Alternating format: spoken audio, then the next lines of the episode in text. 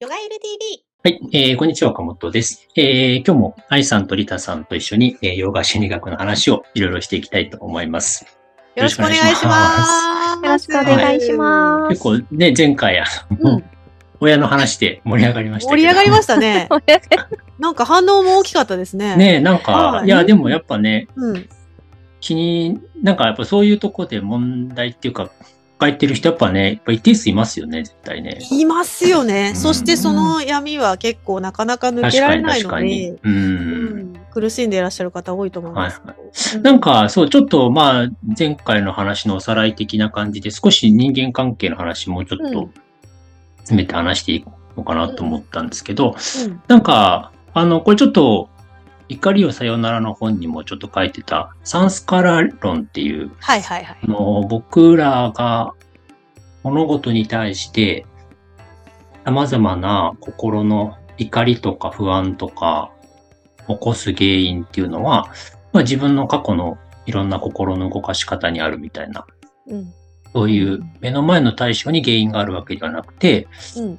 それまでの自分が培ってきた価値観のようなものの中に、その原因があるみたいな、そういう考え方をしていくっていうのが一つの捉え方なんですけど、やっぱり愛さんってなんかサンスカラーの話とかしてましたっけ、いや、そんなに全然わからないに等しいですね。はいはいはい。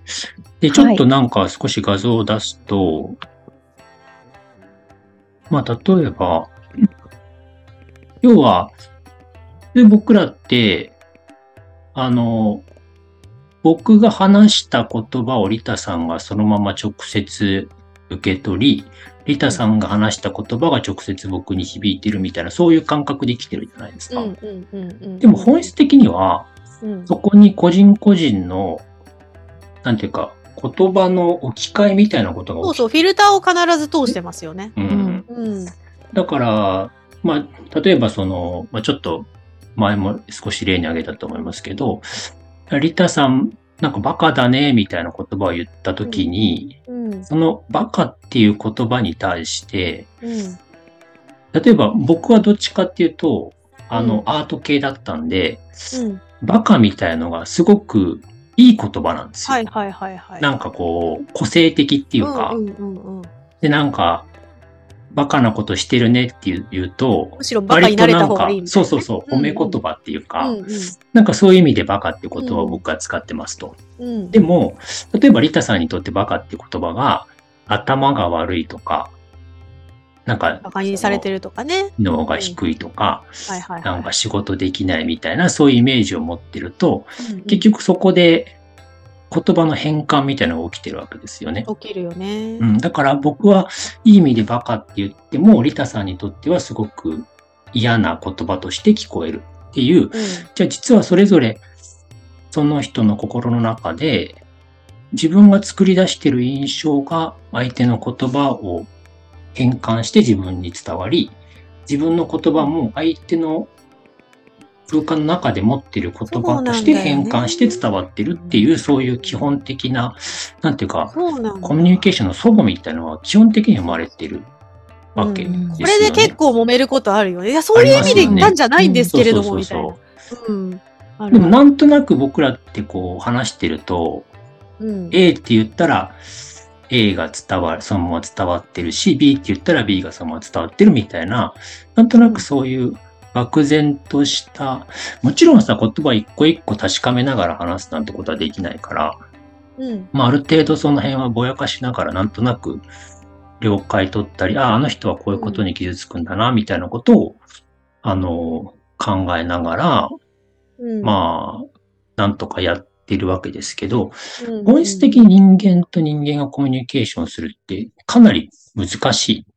そういうことだよね。分かり合えないよね分かり合えない前提だよね。そうそうそう。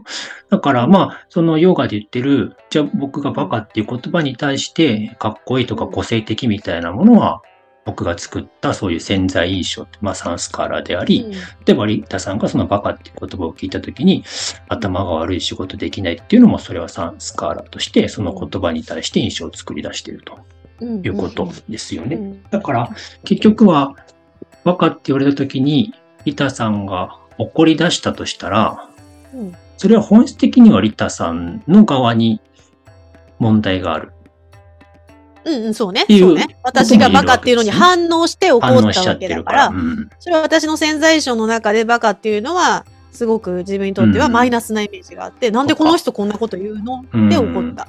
だっていうね。だから、うん。そこは一つは、まあ、岡本がどういう意味で言ったかっていうこともありますけど、まあ、その言葉に対して非常に悪い印象を持ってるのでお怒ってしまうっていう、うんまあ結局は自分の中の問題みたいなこともあるわけですね。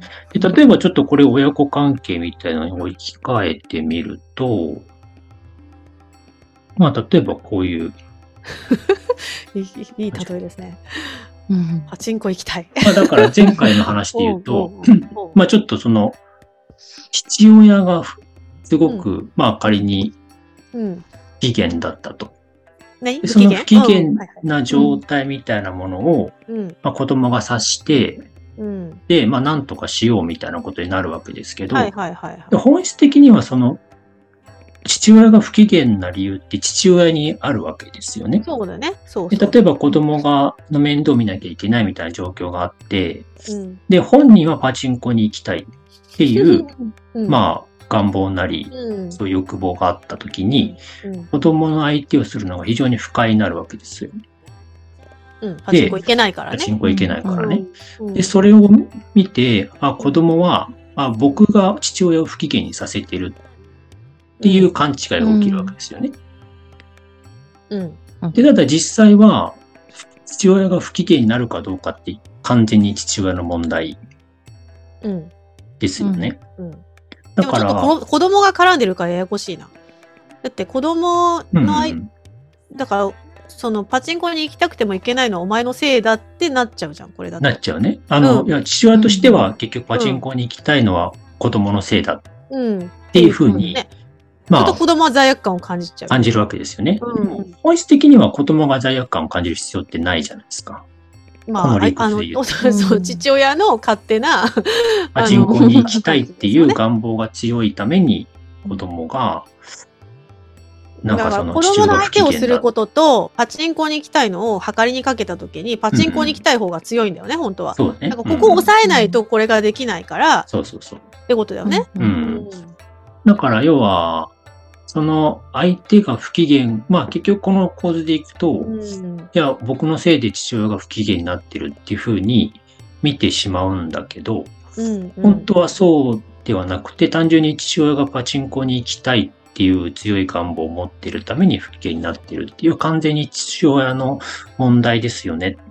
っていうところをうん。子供自身が分かっていれば、だけど子供としてその寂しさを感じるのはパチンコに負けてるってとこなんですよね。まあ確かに。でしょ？もうその、まあその父親に問題があるんだよ。うんもうすでにね子供のことを顧みないような父親なわけだよねはいはいは、い基本的に。自分の欲望の方が強くて。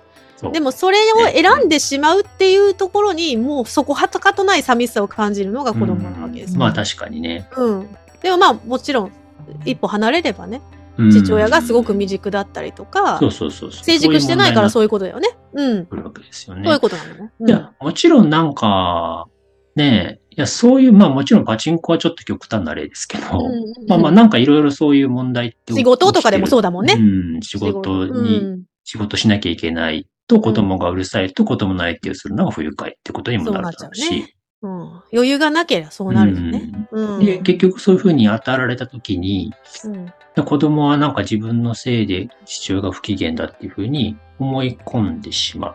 まあ邪魔だみたいな風にうん思って自分はしまうよね。邪魔なんじゃないかとか、うんなんとかして父親を喜ばせようみたいなそうなんですよ。そうなっちゃう問題よ。が起きていると。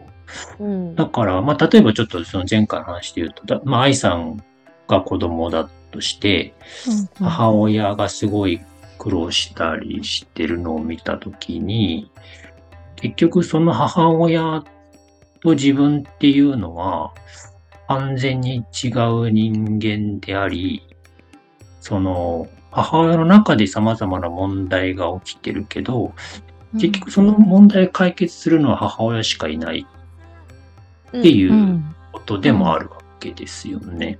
そうですね。そうですね。ううんん。から、なんかその切り分けみたいのを明確にすると、うん。なんか、実際は自分ができることって、あったのかなっていうか。そうそう、ないんですよ。ないの。うん 助けられないの。助けられない。ないですね。うん。なんだけど、なんていうの、その分かれてないんだよね、ちっちゃい頃って。うん多分、親と自分がそうそうそうそう。一体化してるから、まあ、親側もそうだよね。お互いが依存し合ってるから、ある程度、その、大きくなってくると、やっぱ自分と全然違うんだな、この人って。うん分かってくるので、そこでちょっと、あ、もう、私が何しても無理なんだなとか、うん分かってくるよね。あっちの問題なんだな。っていうか、むしろ不幸が好きなのかもしれないな、みたいな。そうね。そうそうそう。だから、それをなんか切り分けて相手の問題っていうふうに考えたときに、うんまあもちろん、ある程度自分がしてあげることはあったとしても、うん本質的には深刻に、要はなんかそういうのでちょっと苦しんでしまうっていうのは、ある種その運命共同体感覚みたいなのがあると思うんですよね。ああ、はいはいはい。なんかこの人を幸せにしないと自分は幸せにならないみたいな。そうですね。う。うんんいや、まさにそうですよ。うん。でも、だからその環境が不快なんだと思うんですよ。私の立場からすると、うん変えたいって思っちゃうから、うんう受け入れの反対ですよね。ここがこれさえなければいいなって動いちゃうから、永遠になくならないんですけど。なんかそういうのさ、ちょっとスピとかにもあるじゃないですか。ツインソウルみたいな。出たツインソウルとかツインレイとかでしょ？はいはいはいはい。いや、だからあれ系の話を聞くと、なんかそういう人がいるんじゃないかなみたいな。えそういう人要はさ、例えばだからリタさんにおける母親みたいのがツインソウルみたいな感じだとすると、うんうんうんうんいや、その人を幸せにすることが自分の人生にとって非常に重要なんじゃないかみたいな。そうはいうはいアイディアに転換していくわけですよね。ただ、まあもちろんなんか、共同体という意味でね。うん。だそういう感覚って、まあちょっとスピとかやると割となんかこう、インストールしやすいのかな？なんかね、私、いろいろ思ったのは、ちょっとストックホルム症候群に近いなって思ってて、なんだっけ、それ？ストックホルム症候群って、ストックホルムかなんかで強盗かなんかが入った時の心理状態のことを言うんですけど、強盗がなんか人質を取るんですけど、その人質が怖すぎてその強盗犯を、怖すぎてその人の機嫌を取り始めるわけですよ。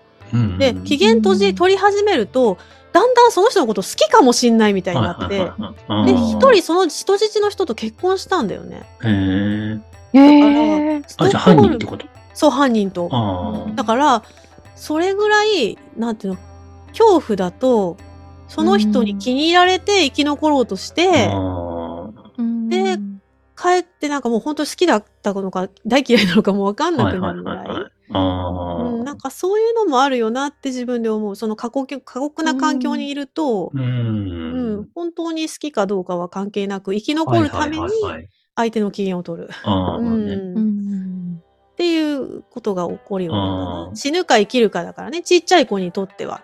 はいはいうんはい。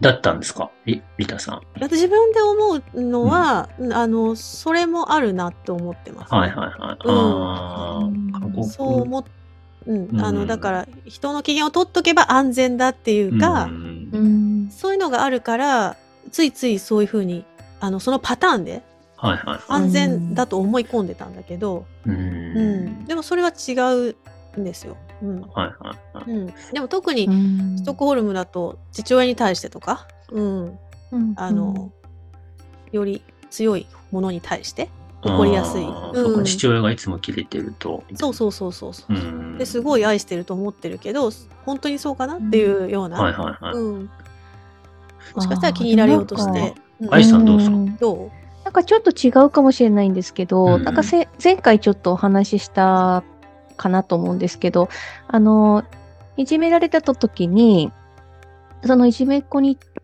対してこう、わざとこう自分が近づいていって、うん。例えば休みの日に遊びにう誘って、で、なんかそのなんとか仲良くしようとするっていう、っていう、で、こう、まあ、身の安全をこう、なんとか確立しようとするんですけど、で、やっぱりそのうちに、なんかこう、この人はそんなに悪い人じゃないんじゃないかもしそうそうあーそう思い。じゃないか？うんうんうん。そう、だから別に自分がされたことはもうとりあえずいいから、うん。なんかこう、うん、仲良くできさえすればいいみたいな考えで、うん。あんまりその相手に対しての怒りとかうん。っていうのってあんまりこう湧いた記憶がないんですよね。そこはもうすぐ、うん。すごい抑圧してて、はいはいうーはい。ん。仲良くすることで帳消し帳消しにしたいといううん。か、そういう感覚でしたね。うん。うん、それぐらいやっぱ嫌われることへの恐怖とか、そうですあるね。と思うんだよね。うん嫌われることの恐怖なんですかそれって？嫌われ、うん、それもあるし、られる学校生活、生活の安泰のためみたいなのもうんそこしかないもんね、子供にうんですけど。うん。ちなみにその愛さんがその人を誘ってる時って、うんその人は結構嫌がってたんですか？いや、そんなこともなかったですね。ね、きっと。ある瞬間からいじめみたいなのが始まるってことなんですか？そうですね。その日曜日だったら日曜日に遊んでる間になんとかしようとするんですけど、うまくいくときとうまくいかないときがはい。あ、あって。向こうの機嫌がいい時と。そうですね、そうですねで、。また月曜日からチクチクされるわけ？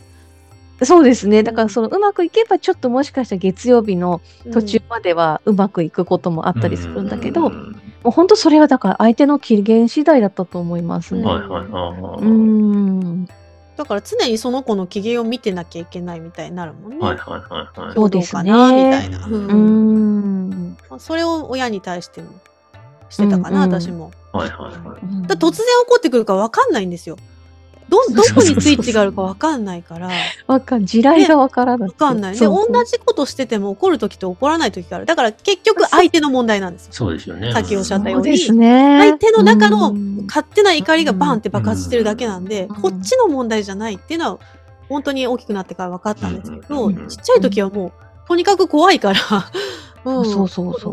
今日どうかなっていう感じ、うん。確かにね。うんうん。そう、だからなんかそういうのを、まあ子供の時に理解するのはやっぱすごく難しくて、うん。まあそのせ世界が狭い分どうしても自分が父親に対して何らかの影響を与えて父親を怒らしてるっていう誤解につながりやすいと思うんですよ、お前が悪いんだからって言いますからね。うん親はうんうん。お前が怒らせてるって言いますからね。そうそう、それを。罪だよね。まあそこまで言われたらもうちょっと誤解もどこじゃないよ、ね。そうでしょそれは結局父親が勘違いしていて、うんお前のせいでパチンコいけないんだよって言われた時に、子供は自分のせいだって思っちゃうんだけど、うん実際素は直にね。そうじゃないってことですよね。うんそうなの。何も悪くないんだよね、本当は。ただ、なんかまあ、一つ、まあなんかその、譲歩できるとすれば、うん。まあ、例えばその、まあ、よこのサンスカラーの理理論で言うと、例えばその、子供自身もパチンコをしていて、うん。パチンコの楽しさがすごい共有できてるうん。と、うんお父さんパチンコ楽しいでしょ一的なみたいなことが言える可能性はありますよね。そうだねう。ん子供にはなかなか難しいと思うけど。難 そうだよね。だからそういう、なんていうか、ねみたいな。うん。そういうのをつ、まあもちろんそれは子供には無理ですけど、まあ例えばそういうのって、なんていうかな、あの、いわゆる大人同士の人間関係では可能です可よね。能だね。うん行きたいんだよねとかって、この人も言えたらいいんだよね。そうそうそうそう。抑圧してるからおかしなことになってるから、行きたいけど行けないんだよ、もうだるいよね、みたいにまだ素直に言えたら、そんなにネチネチ怒んないと思うんですよね。例えばこれが母親だったら可能かもしれないですよね。母親がうん。自分もパチンコ打ってて、うん。で、パチンコの楽しさ知ってます。うん。で、行きたいよねっていう気持ちも共感。していて、うんでたまには行ってきなよ。たまには行ってきなよっていうね、うん家族の相手な、まあしなくてもちょっとパチンコ今度私も行くね、ばみたいな。ね。うんそうそうそう。そういうのが、サンスカラ上、その共有できているような経験値持っていたら、まあそれは可能なんですけど、まあ大体すれ父親の中でさ、良き父親じゃなきゃいけないがあるから余計辛いんじゃない？